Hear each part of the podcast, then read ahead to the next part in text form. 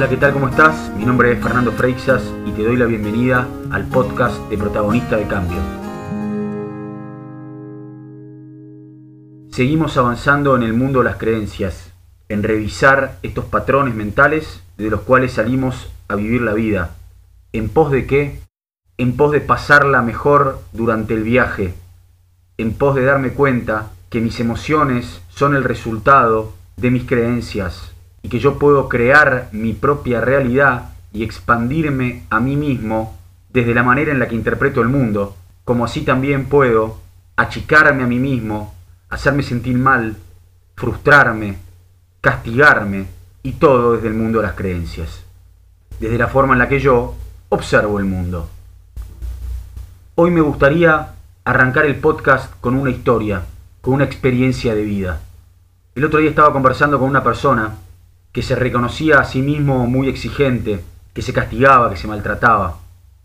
Entonces me cuenta que cuando era chica le gustaba mucho dibujar y pintar, y ella dibujaba, pintaba, hacía dibujitos, y cuando se lo llevaba a la madre, la madre siempre tenía algo para decir con respecto al dibujo. Ay, pero fíjate que el sol ahí está mal puesto. Ay, pero fíjate que en realidad al árbol le está faltando determinada cosa.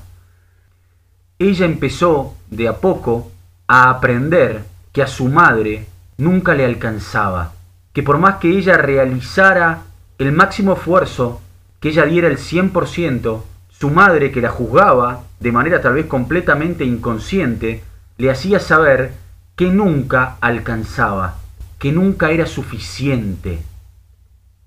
Su mente, que copió esta manera de ver el mundo, la empezó a educar a ella misma de la misma manera nunca alcanza, vos no suficiente. Y acá quiero detenerme un segundo. Esto no tiene nada que ver con tirarme a chanta. Yo puedo dar mi 100%, puedo dar lo mejor de mí, y desde ahí pretender mejorarme a mí mismo o perfeccionarme en mi excelencia en determinado oficio. La pregunta es, ¿cómo me trato a mí mismo mientras recorro este camino? ¿Con qué vara me juzgo a mí mismo cuando recorro este camino? ¿Desde una vara de amabilidad y de honestidad? ¿O desde un látigo con el cual siempre me exijo más y más? Porque siempre me fijo en lo que falta y estoy conectado o conectada siempre con la carencia. Entonces llega un momento donde me encuentro siempre incompleto, no logro conectar nunca con la plenitud de la vida, o con la dicha, o con la alegría, o con la gratitud, porque siempre las cosas pueden estar mejor, o porque siempre puedo dar más, o porque nunca alcanza. Te pido que te detengas un segundo en esto y trates de encontrarte en momentos de insatisfacción o de implenitud, cuando tu exigente te pide más, más, más, más y más y no le podés encontrar a la vida el sabor y el gustito, porque andás siempre insatisfecho o insatisfecha, porque nunca es suficiente.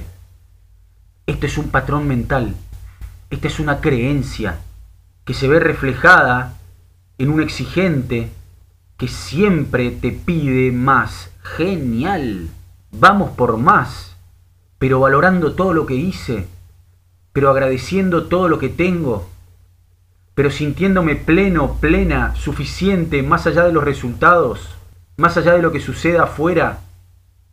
Esto no tiene que ver con el hacer ni con el tener, con los objetivos o con los resultados. Vamos tras nuestros objetivos, vamos tras nuestros resultados. Tengamos cosas, pero ¿desde qué lugar salgo? Porque si pensás que te vas a completar allá adelante, si pensás que cuando logres determinada cosa o cuando seas perfecto, perfecta, entre comillas, te vas a sentir suficiente, es una falacia. Nunca vas a llegar a ese lugar. Ese lugar no existe. Ese lugar está acá y ahora. Y comienza con la creencia de que yo ya soy suficiente. Yo ya valgo por lo que soy y no por lo que tengo o por lo que hago. ¿Desde qué lugar aprendí a salir a vivir? Estoy esperando completarme afuera. Estoy esperando que la suficiencia, que la plenitud vengan de afuera. No es por ahí.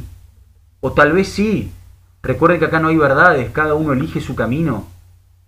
Fíjate y trata de recordar cuándo te aceptaban o cuándo te amaban o cuándo te valoraban cuando eras chico, cuando eras chica, cuándo te hacían sentir que eras suficiente, qué relación tenés con tu valor personal, con tu aceptación. Es una locura en qué momento nos compramos que nos vamos a completar o que vamos a ser suficientes, plenos en el afuera. ¿Quién fue el cínico que creó este mundo? ¿A quién se le ocurrió hacernos incompletos? Como te digo, siempre se trata de recorrer el camino desde una creencia o desde la otra. Y el trabajo de sentirte suficiente, sentirte pleno, sentirte completo, completa, más allá de los resultados y más allá de las relaciones interpersonales, te va a devolver el poder que reside adentro tuyo, el verdadero poder que tenés como ser humano. Ya sos suficiente, ya vales un montón por solo ser lo que sos. Y te invito a que desde ahí, a que desde esa creencia, salgas a vivir tu vida. Y ya sabes cómo es esto, te vas a crear desde tu creencia.